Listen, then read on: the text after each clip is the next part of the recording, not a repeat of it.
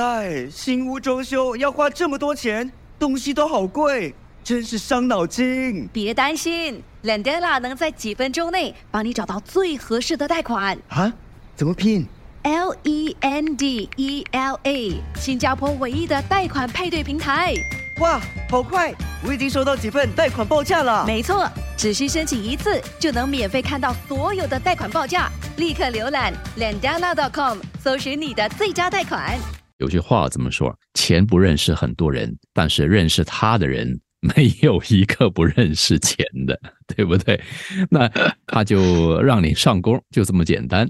那下边我们要追本溯源呢，凡事都有个源头，请我们的特约通讯员维栋啊说一下香港社团它的背景有些怎么样扎根磐石的过去。香港的有些社团，它最开始它还真的不是为了像现在黑社会这样的，为了钱不择手段，那黄赌毒样样精这样。哎，最早期香港的社团呢，甚至乎可以追溯到当时在晚清时期的那时候的一些工会，或者是在清朝末年的一些军政人物，他都有在牵涉在其中。我们说到香港有几个派系，派系下面呢还会有不同的堂口，那就是不同的各自为主的帮派了。派系当中呢还蛮有趣的，诶，我其中一个说的是和字头的，像我刚才有说到的和顺和和和图。和安乐，这些都是很常见的香港的一些社团。为什么叫个和字呢？用和字来开头，所以我们叫和字派派系。最早呢，其实我们可以追溯到香港的早期的时候，当时啊还是清朝的时候，还没有工会。这些低下层的劳工，他多数呢还是外省人，他们这些工人呢自己要保护自己的利益，或者工人跟工人之间，他们可能会有机会会有冲突，大家争工作或者是争钱这样子。这些人他们一旦联合起来呢，其实也是一股势力在那边。最初它就以一个类似于这个工会的形式，那当然跟现在的工会也就是两个概念。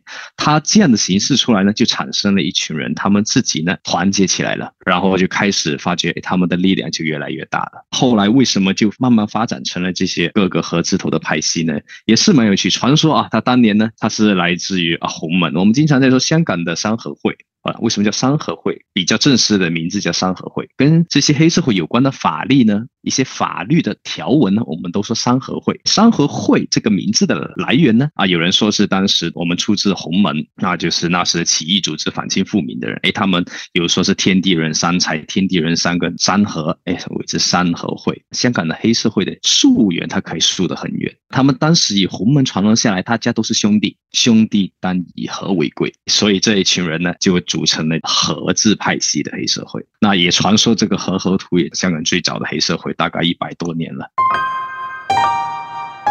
除了这个和字派系的，还有什么派系的呢？易安、新易安这个派系。那新易安的派系呢，也是非常有趣啊。它是来自于当时的国民党政府的军统局的少将向前。哦，您说的这个向前就是向前跨步的向前，对吧？哎，据了解，这位向前是生于一九零七年，死于一九七五年，原籍广东省陆丰市人。他也是当年国民军政府军统特务头子戴笠的得意门生。来到一九五三年，被香港英国政府指控以涉嫌组织黑社会及从事非法政治活动、特务活动为理由驱逐出境，迁居台湾。然后呢，一九七五年在台湾去世。哎，姓向的人不多。如果有留意香港看电影的人都知道，哎，姓向的人有谁？要有向华强，那他有出资拍电影，甚至有亲自拍电影。那有看周星驰电影的，估计会经常看到他。那他的这个家族呢，也就跟这个新义安的这个组织呢，我们都认为是有点关系的。当时呢，就是这个少将，国民军统局少将向前呢，他甚至是用这个义安工商总会的名义，是有跟香港的华民政务司注册的，他是有正规注册的一个社团来着。后来呢，这个注册后来取消了，那又改了名字，叫新安，然后又叫成新义安这样。新义安呢，现在我们一般就认为实力最厉害的地方那，就在尖沙咀附近，经常。我们听到互相打架的这其中一边，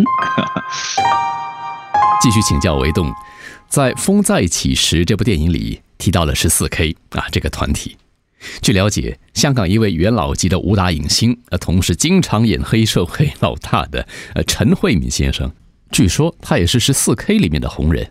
怎么这个社团取名叫十四 K 呢？哎，为什么叫十四 K 呢？很奇怪，其他两个名字和盛和新一啊，很有中国文化的一些体验。哎，哎，这个十四 K 就很奇怪了，又数字又英文，它就是跟中文没半点关系。传说当时呢，军统也是有军统背景的，当时的国民军统局局长戴笠，戴笠他手下有个中将，他叫做葛兆煌。葛兆煌当时就被戴笠安排在当时的广州啊，他就做一些特务的工作了。那他们所在的地方呢，就叫做宝华路十四号，广州的宝华路十四号。后来就因为国民党战败，他们就要离开了。那离开了，就带着这一群人，他也不能继续叫自己的宝华路十四号了。当时在那个地方开了一个办公室，就叫自己叫十四号。传说他们十四 K 的 K 是怎么来的呢？是来自于国民党。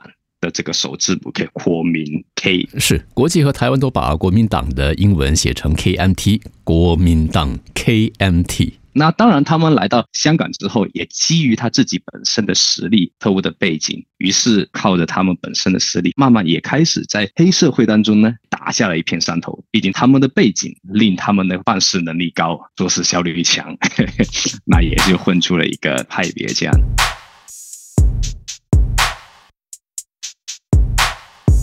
你有没有听说过 C3A 活跃乐龄理事会啊？那是什么？他们提倡活跃乐龄的理念，为五十岁及以上的人士提供健康、资讯科技、艺术等众多补贴课程，还有为乐龄人士量身定制的志愿服务活动等等。嘿，太好了！我一直想参加活动来充实自己，那就别错过活跃乐龄嘉年华。六月十四到十五号，在新加坡国家图书馆大厦举行，入场免费，我们一起去吧！想过个积极与正面的晚年生活，请浏览活跃乐龄理事会的网站 c3a.dot.org.dot.sg 或拨八七幺六七四六三了解详情。